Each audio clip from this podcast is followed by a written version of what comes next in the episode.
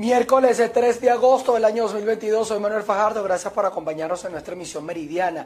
El Partido Primero Justicia en el Estado Bolívar solicitó medidas de protección para el alcalde de El Callao, Coromoto Lugo, ante las eh, presuntas amenazas de muerte ejecutadas por presuntas pandillas mineras. Establecemos este contacto a esta hora desde el Estado Bolívar. El Partido Primero Justicia en esta zona del país denuncia presuntas amenazas de muerte por parte de grupos armados en contra de Coromoto Lugo, alcalde del municipio El Callao, una zona de explotación de oro del sur de Venezuela. Coromoto está haciendo gestión y ante esa gestión hoy recibe amenazas de muerte. ¿Quiénes? Bueno, los que estamos recibiendo son llamadas, llamadas claras y mensajes claros. Son grupos armados. ¿Y quién armó esos grupos? Sabemos que el monopolio, el monopolio de las armas, según la constitución, la debe tener la Fuerza Armada Venezolana. Y hemos visto muchos videos que son públicos, notorios, son comunicacionales, la calidad de armas que tienen esos grupos armados en el Callao.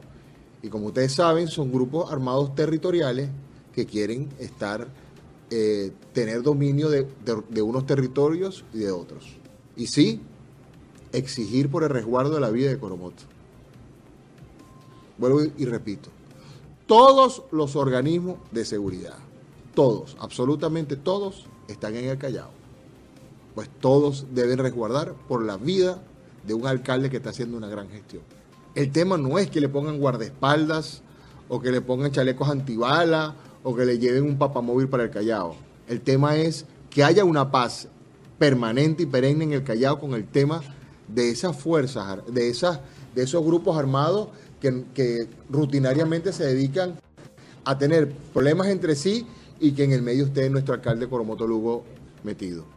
Bien, el coordinador del Partido Primero Justicia en el Estado Bolívar, Rachid Yazbek, reiteró que el Estado es el garante de la seguridad ciudadana de todos los venezolanos y dijo que están evaluando la posibilidad de realizar esta denuncia formal ante el Ministerio Público.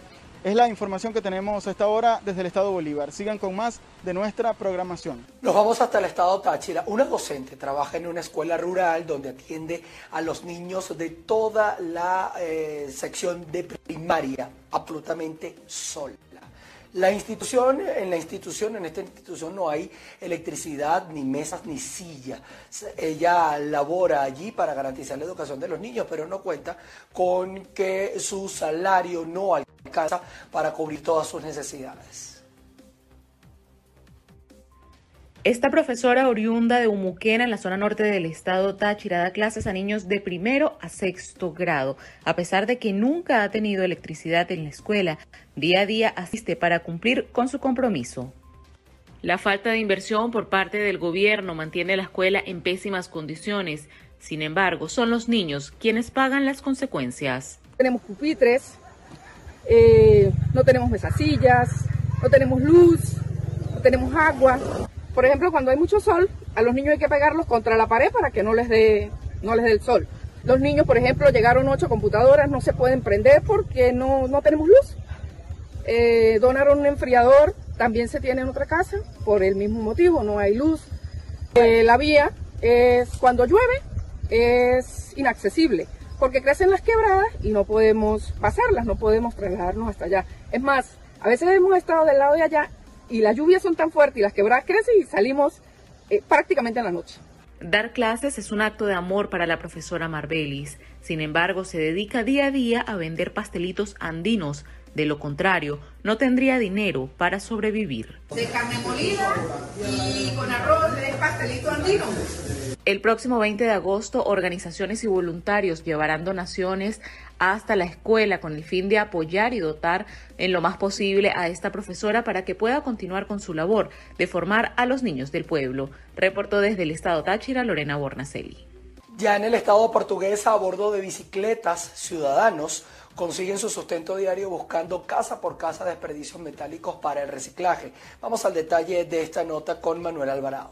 Así es, gracias por el contacto. Y es que este viejo oficio de recolectar chatarras resurge en las diversas ciudades de esta entidad llanera, representando una alternativa para apalear la crisis y beneficiando además a aquellas personas que venden a bajo costo estos viejos desperdicios metálicos. Veamos. Yo soy, eh, mire, yo soy albañil, maestro de obra y carpintero. Y como no hay trabajo ni nada, me, me toca esto, tengo que llevarle la harinita a los hijos míos. De alguna manera, tengo que buscar solución para llevar para la casa, pues no puedo estar robando tampoco, porque ahí sí es verdad que estoy haciendo yo un poco más. ¿eh? La única manera, aunque sea con esto, para yo defenderme mientras tanto, porque que de esto no da mucho, porque a ti lo que te puede quedar hasta 20, 30 bolos. Y eso no te alcanza para nada. Y tener que salir todos los días, a veces queda, le queda unos 50 bolívares, pero igualito no es un coño. Y tenemos que salir todos los días a buscar la harina. Nosotros, nosotros somos cuatro que andamos en la calle, de dos a pie y dos en triciclo. ¿Y su familia cuántos viven? No, el otro tiene cinco, el otro tiene tres y yo tengo seis. Nosotros somos seis en la casa, pues en total, conmigo. Y no, y que es bravo, porque a veces compramos una y no compramos otra. Nosotros, nosotros les pagamos dependiendo de lo que les pese a la gente. Ajá, por peso. Y por lo menos nosotros pagamos el peso a 300 bolívares, que es 0,30 céntimos, y allá nos la pagan en 0, un real, pues 0,50. Nosotros nos vamos ganando, son 200 bolívares por kilo para que podamos compartir, depende de lo que agarramos y llevar a cada quien lo que vamos allá para la casa nosotros.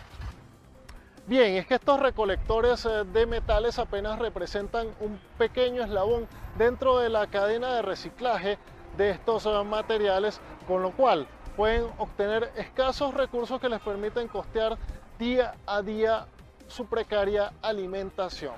Es parte de la información que podemos aportarles hasta este momento desde nuestra región llanera y por lo pronto queremos invitarlos a continuar con más de la presente ronda informativa de BPI TV. A las protestas por la falta de pago de beneficios laborales y salariales se une el sector universitario en el estado Lara que denuncia que hasta la fecha ellos tampoco han recibido el pago del bono vacacional. Andreina Ramos desde la protesta nos amplía.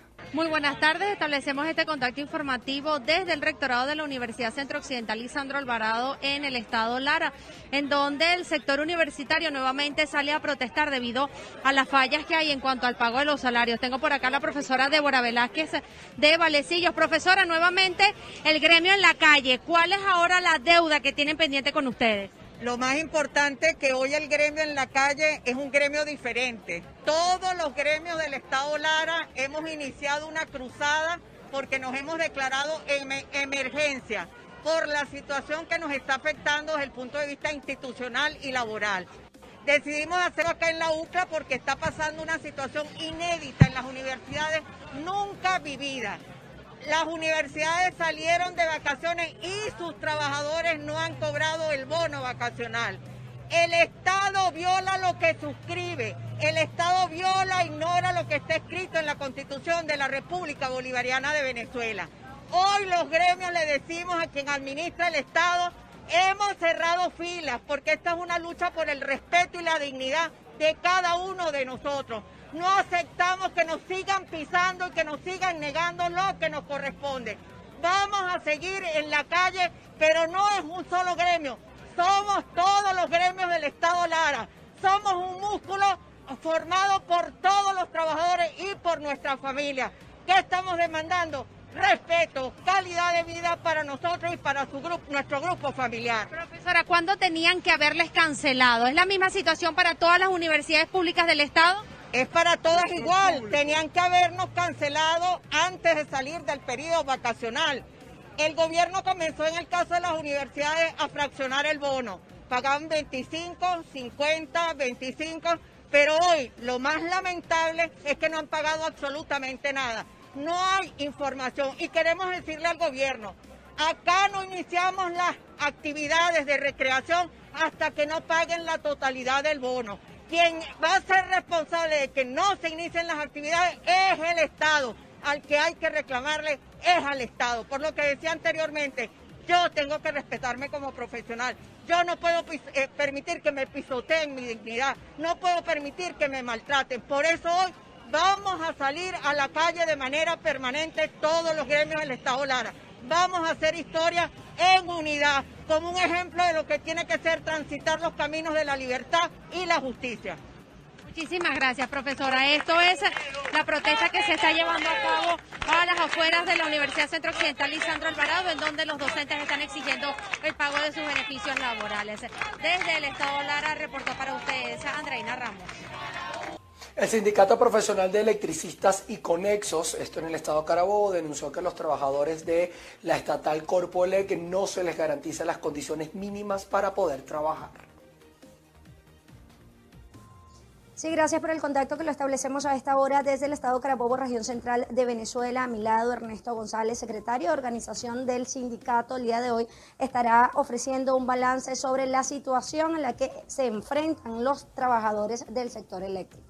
Eh, bueno, nosotros nos encontramos acá en el Estado Carabobo denunciando las condiciones laborales en las que se encuentran nuestros trabajadores este, el, eh, del sector eléctrico en el Estado Carabobo. Tenemos tres muertes en los últimos seis, eh, seis meses, donde los trabajadores han muerto por carecer de los equipos e implementos de seguridad, falta de equipo puesta a tierra, falta de camiones, vehículos, falta de uniforme. La empresa no nos dota de uniforme y el uniforme que, nos dotó carece de condiciones laborales. Además de eso, de la falta de implementos de seguridad y de la muerte de los compañeros eh, trabajadores, también estamos exigiendo la discusión de la contratación colectiva, eh, la cual en el 2018 fue suspendida por el, por el decreto 2792 eh, contratación colectiva que tenía el 90% de las cláusulas ya firmadas, faltaba el 10% y por la reconversión monetaria fue, no fue suspendida.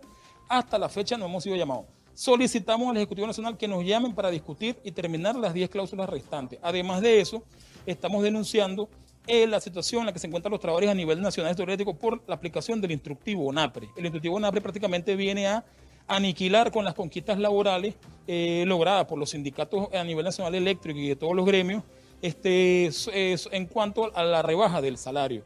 Invitamos a todos los trabajadores del sector eléctrico a una gran asamblea general en el estado Carabobo el 25 de agosto de este mes y también denunciamos las condiciones en las que tienen a nuestros compañeros jubilados en cuanto al beneficio CLAP y en cuanto al seguro HCM, que no contamos con un seguro HCM, solo diciéndole nada más.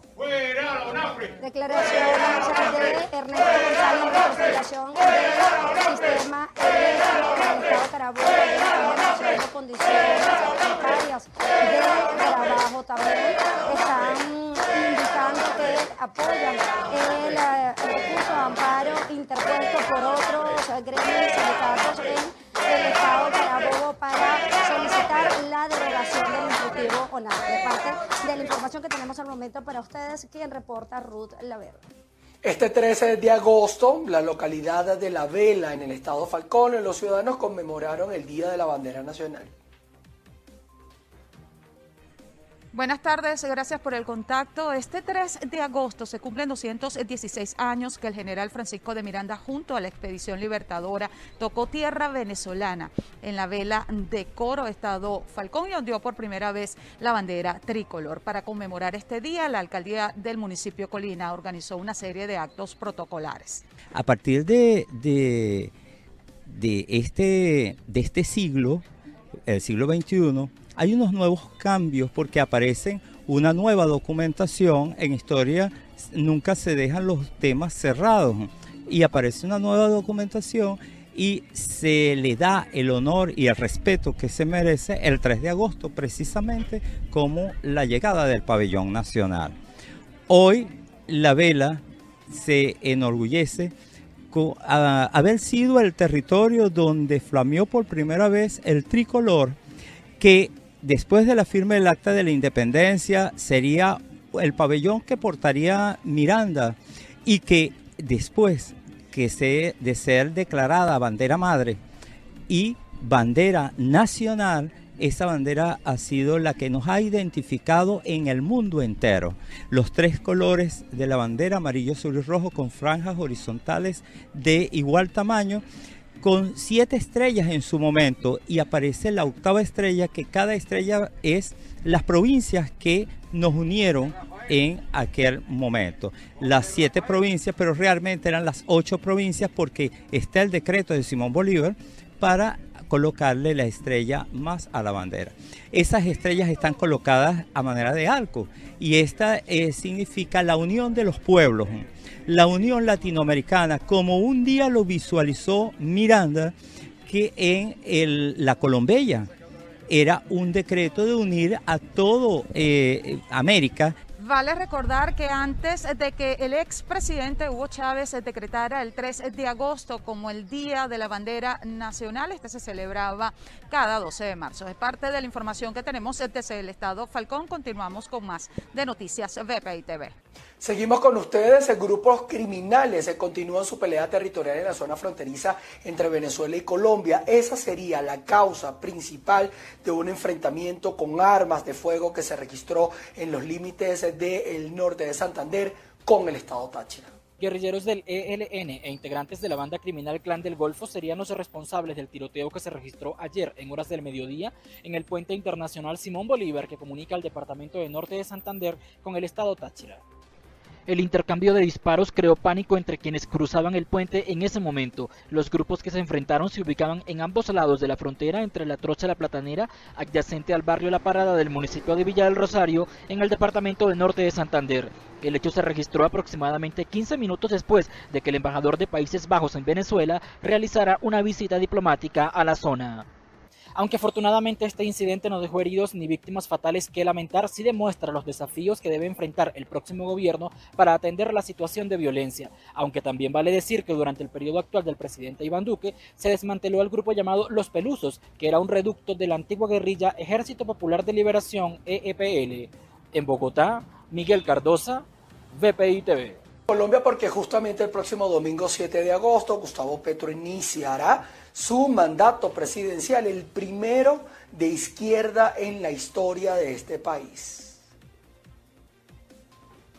Gustavo Petro ha logrado algo que hace unas décadas era impensable, llevar a la izquierda colombiana al poder.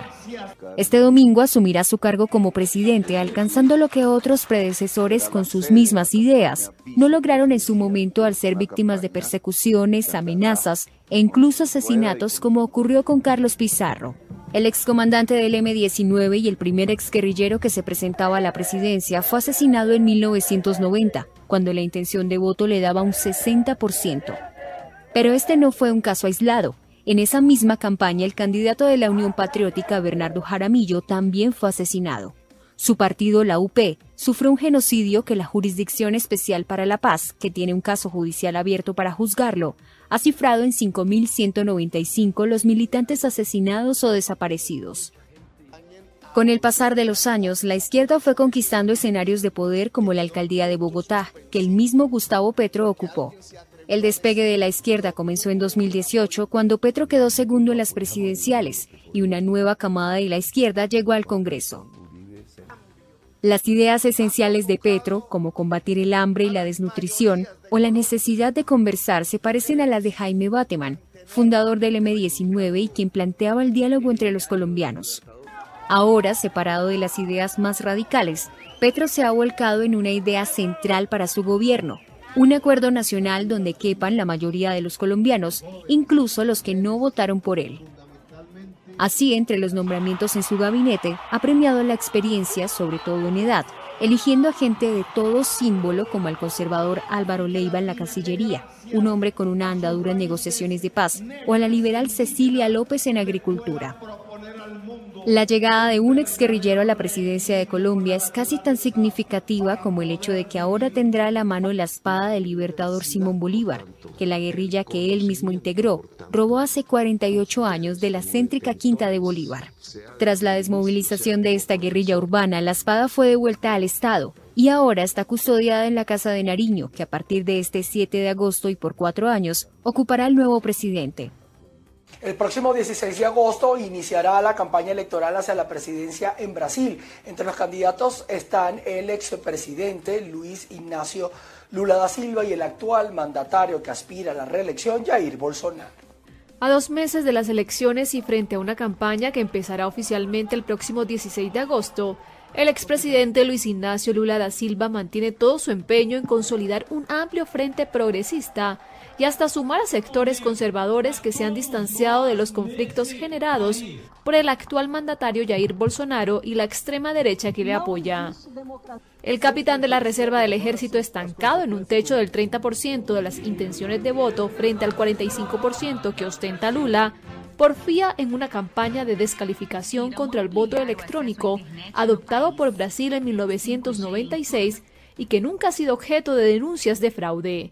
Sin embargo, aunque Bolsonaro fue elegido cinco veces diputado con este sistema y también llegó al poder en 2018 mediante el voto electrónico, insiste sin prueba alguna en que propicia las trampas. El gobernante dio el pasado 18 de julio su paso más arriesgado en esa campaña de desacrédito e intentó convencer a unos 40 embajadores extranjeros de las sospechas que, según él, genera el sistema. Esa actitud suscitó un repudio generalizado expresado en diversos actos y documentos en defensa de la democracia, respaldados hasta por líderes empresariales y banqueros que hace cuatro años apoyaron a Bolsonaro. Este martes a esos movimientos se sumaron tres entidades de los medios de comunicación que en una nota conjunta condenaron las intenciones de sembrar sospechas en la democracia y manifestaron su más pleno respaldo a la justicia electoral y al voto electrónico.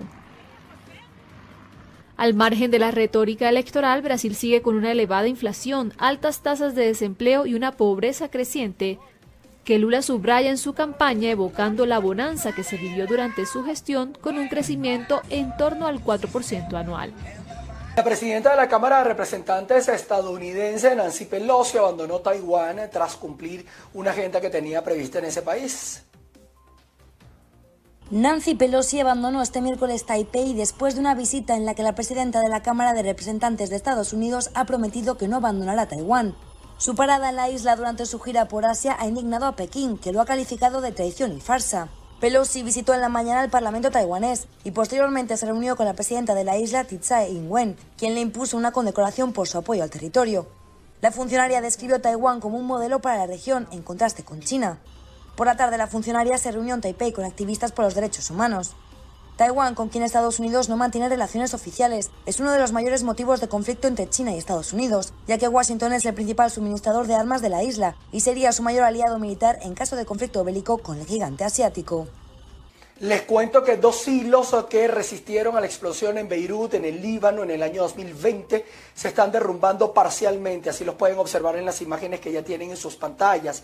La explosión de 2.700 millones de toneladas de nitrato de amonio en el puerto de Beirut cumplen dos años en el próximo 4 de agosto, el próximo 4 de agosto.